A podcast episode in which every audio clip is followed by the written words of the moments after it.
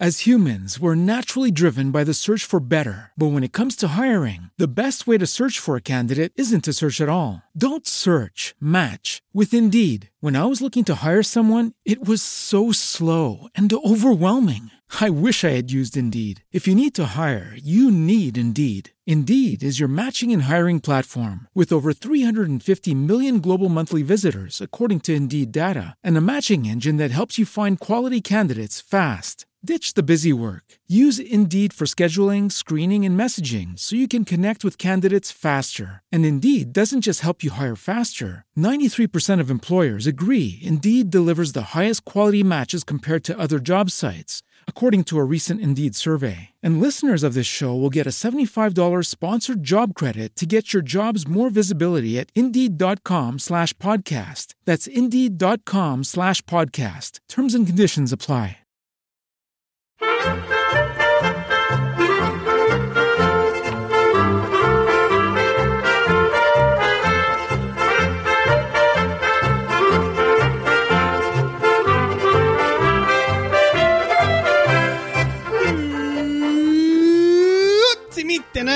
Y bienvenidos a Swiss Spain, capítulo 30 del podcast que describe la vida de un español en Suiza.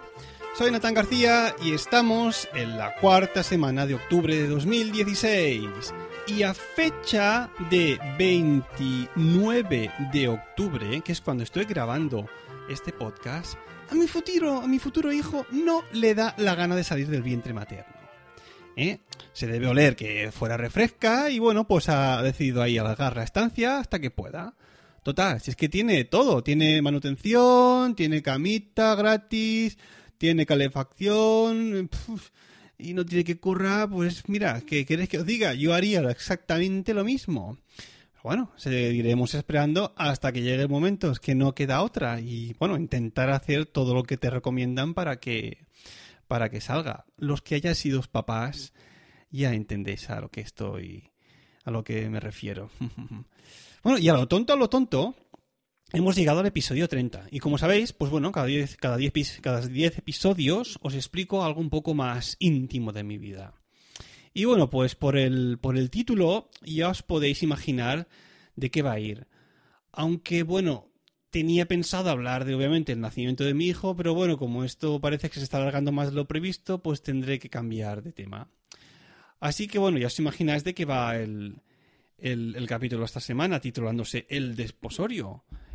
Así que, aunque el número de suscriptoras baje alarmantemente, lo tengo que decir, oyentas de sus Spain, lo siento, pero I'm out of the market.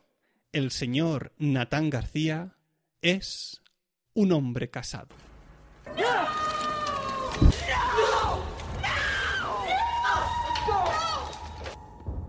Bueno, bueno, bueno, bueno, bueno, bueno, eh, eh, tranquilas, tranquilas, no os pongáis así. A ver, sé que en el podcast he hablado siempre de mi pareja en vez de mi mujer.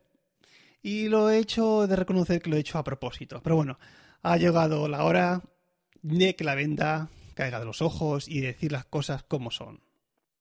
Bueno, os explico así muy, rápidamente nuestra historia de amor. Conocí a la madre de mi hijo aquí en Suiza mientras ella estudiaba viola en la Escuela Superior de las Artes de Zurich. Su nombre es Lina y es un bellezón iraní, concretamente una urbanita oriunda de la ciudad de Teherán. Ya se vino con 20 años a estudiar a Suiza y aquí se ha quedado. Y más, obviamente, después de cazar, y cito textualmente según sus palabras, The most handsome guy I've ever met. Que según el traductor de Google, em, The most handsome guy sería el chico con alguna mano y I ever met que he conocido. Pues bueno, pues soy un chico con alguna mano, en concreto dos. ella sabe lo que significa eso para sí misma. Anyway, Después de pasar por una etapa de noviazgo turbulenta, que ya narraré en algún otro capítulo, pues bueno, me declaré arrodillándome delante de ella en el lago de Zurich. Y bueno, para no hacerlo muy largo, nos unimos en matrimonio un no sé qué de marzo de hace tres años en una boda musulmana en Petit Comité, a la que asistieron su madre, su hermano y tío y mis padres. Esta fue la boda número uno. A la que siguió la boda número dos, que decidí que se celebrase un 23 de abril. Y obviamente, los que seáis catalanes ya sabéis la significación que tiene este número para nosotros. Pero yo lo hice también, más que nada, pues para acordarme fácilmente de la fecha, ¿no? Ya que lo haces más o menos por esas fechas, pues aprovechas y que sea un día más o menos que sea fácil de recordar, ¿no? Si no, imagínate, entre los cumpleaños de familiares, que si hermanos, padres, amigos y no sé qué, pues como para tenerse que acordar también de la fecha del día de tu boda. Pues lo pones así un día conocido y así eh, te lo haces, te lo pones más fácil a ti mismo. Bueno, esta boda del 23 de abril Em, fue la, boda civil, para entendernos. Se celebró en el ayuntamiento de la, localidad donde residimos y bueno, pues asistieron amigos, vecinos y mi madre otra vez, con mi tía Monse y mi prima que también se llama Monse. Venga, vamos con el coste de la coyunda. ¿Cuánto cuesta casarse aquí en Suiza por lo civil? Tengo aquí delante todo desglosado más o menos y a ver, lo primero que hacen es Überprüfung ausländische Dokumente. Y esto significa que hacen una comprobación de los documentos que, les has entregado. Y esto lo hacen para que, para que sepan que tú eres, ahora para comprobar que tú eres quien dices que eres, ¿no? Mi caso, yo, Natán García, pues una vez yo entregué los documentos, se, pudieron, se pusieron en contacto con las embajadas, cada uno de su, país, de su país, una la española y otra la iraní, para comprobar que todo esto estos documentos fuesen ciertos.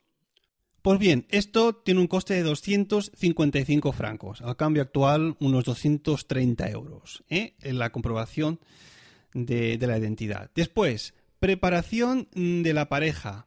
O sea, e, e, eje Vorbereitung, los, digamos, los papeles que tuvieron que preparar y demás. Pues esto ascendió a 150 francos, que serían actualmente unos 130 euros.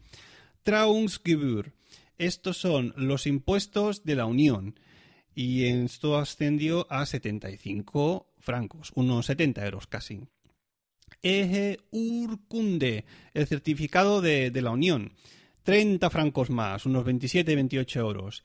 Y el Familienausweis, esto sería el certificado de familia, el, el, documento este que te dan donde se van escribiendo después los hijos, pues 50 pavos más, 50 francos, unos 47-48 euros al cambio actual.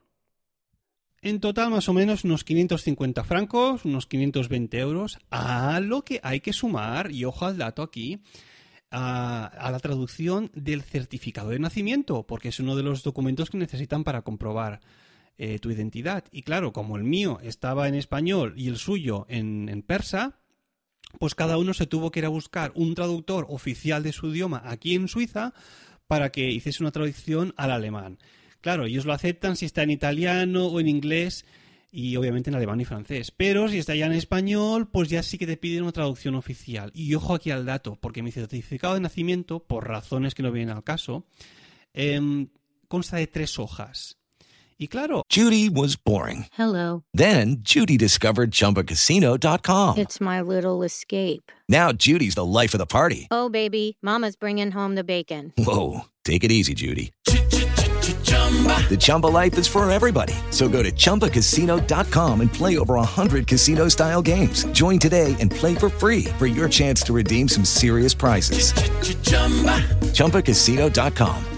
No purchase necessary. Void where prohibited by law. 18 plus terms and conditions apply. See website for details. Aquí da igual el número de palabras que tuviese cada hoja. Eh, aquí te lo traducen, o sea, la traducción va por el número de hojas. Y cada hoja traducida ascendió a señores y señoras, 100 francos. Es decir, que tuve que pagar 300, 300 eh, francos por la traducción de mi certificado de nacimiento. Al cambio, unos 275 más o menos, 275 euros. Un pastón. Lo bueno, resumiendo mucho, todo el papeleo de preparación y demás por una parte y por el otro más, más todos los de la Unión en sí, subieron a un más de 1.000 euros. Eso para que sepáis lo que cuesta casarse aquí en Suiza.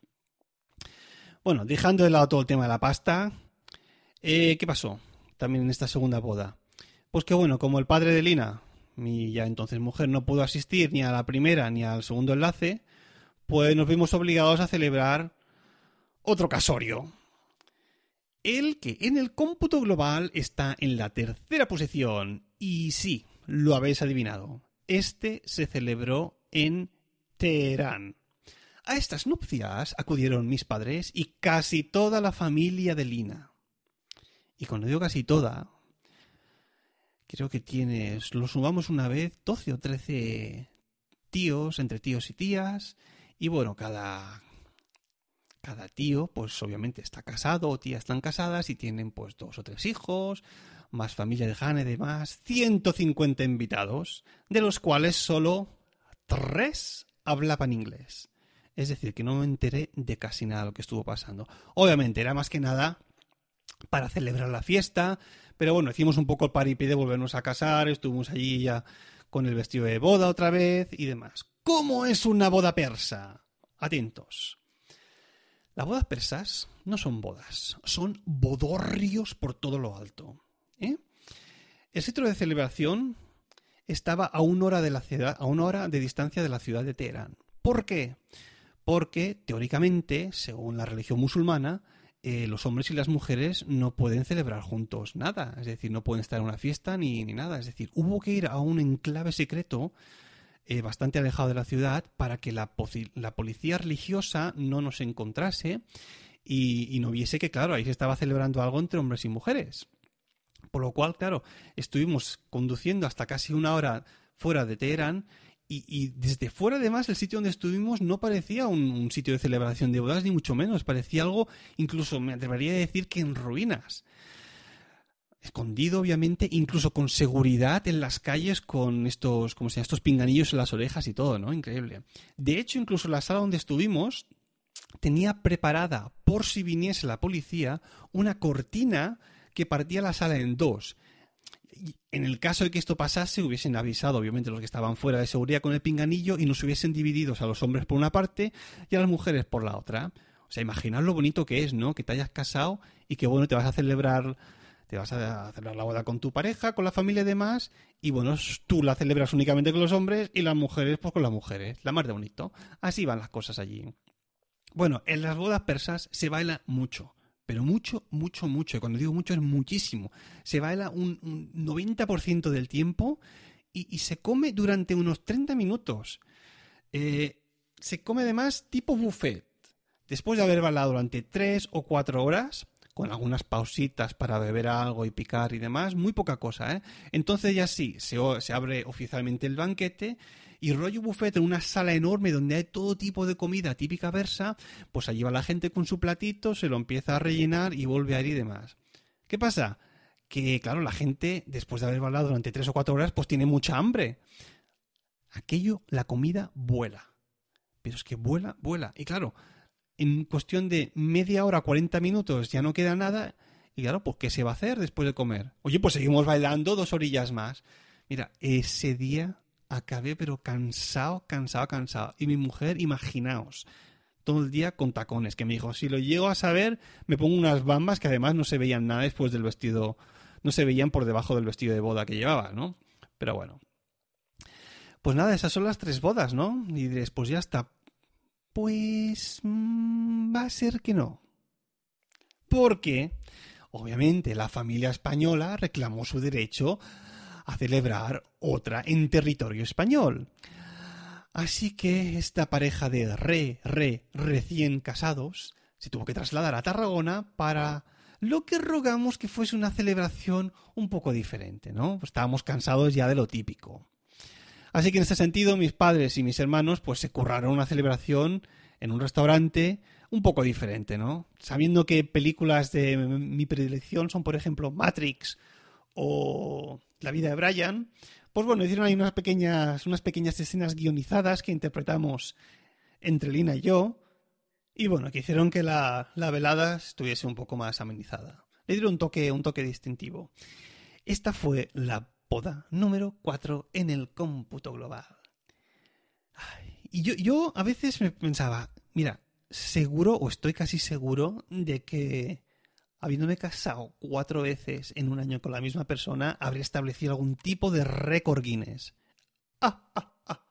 Mi gozo en un pozo. Me fui a internet y ojo, hay una pareja que se llaman Lauren y David Blair que se ha casado la nada desdeñable cifra de 100 veces. A lo largo de toda su vida, obviamente, ¿no? Y pensaba, bueno, habré batido algún récord Guinness, pero nada, por lo visto me he quedado 96 bodas, 96 bodas de distancia. La Virgen. Ah, me pregunto cuántos habrán dejado por boda. Bueno, para los que seáis más curiosos, ¿eh? os dejo en el Instagram del podcast una foto con mi mujer de la cuarta boda, la que celebramos en territorio español, eh, que es la que estuvimos ahí más relajados y más cómodos. Y que además auguro que pete el contador de me gustas. Que eso es muy curioso. Seguro que os vais todos ahí a mirar la foto. Venga, ahora sí, vamos a aprender una palabrita.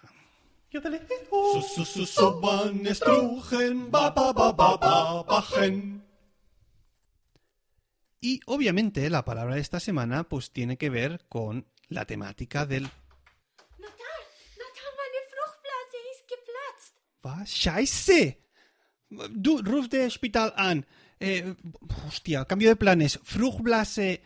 Geplatzt. Bedeutet, eh, significa que ha roto aguas. Esto habrá que dejarlo aquí. No sé si la semana podría volver a grabar. Nos vamos al hospital. Adiós. Hasta la próxima.